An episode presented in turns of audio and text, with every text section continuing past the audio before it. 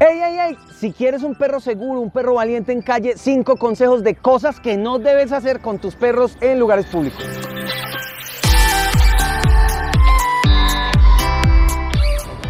Número uno, con tu perro debes estar calmado, tranquilo en espacios abiertos. La comida, positivizarla en lugares extraños. Muy importante es, tu perro debe tener calma y tranquilidad en espacios abiertos. No utilices correas que sean muy ajustadas o muy cortas. Tienes que dar libertad al perro.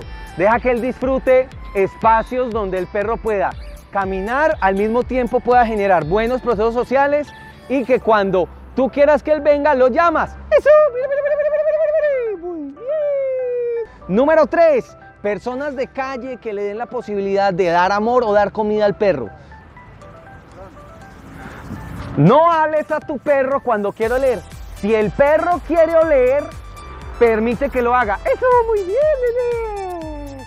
El proceso olfativo es genial para los perros. Permite que olfatee. Olfatear aumenta los niveles de felicidad en tu perro. No lo olvides. Cuando el perro tenga miedo en calle, deja que venza el miedo y después de vencer ese miedo, premia, premia, premia. Amor, comida y juguetes.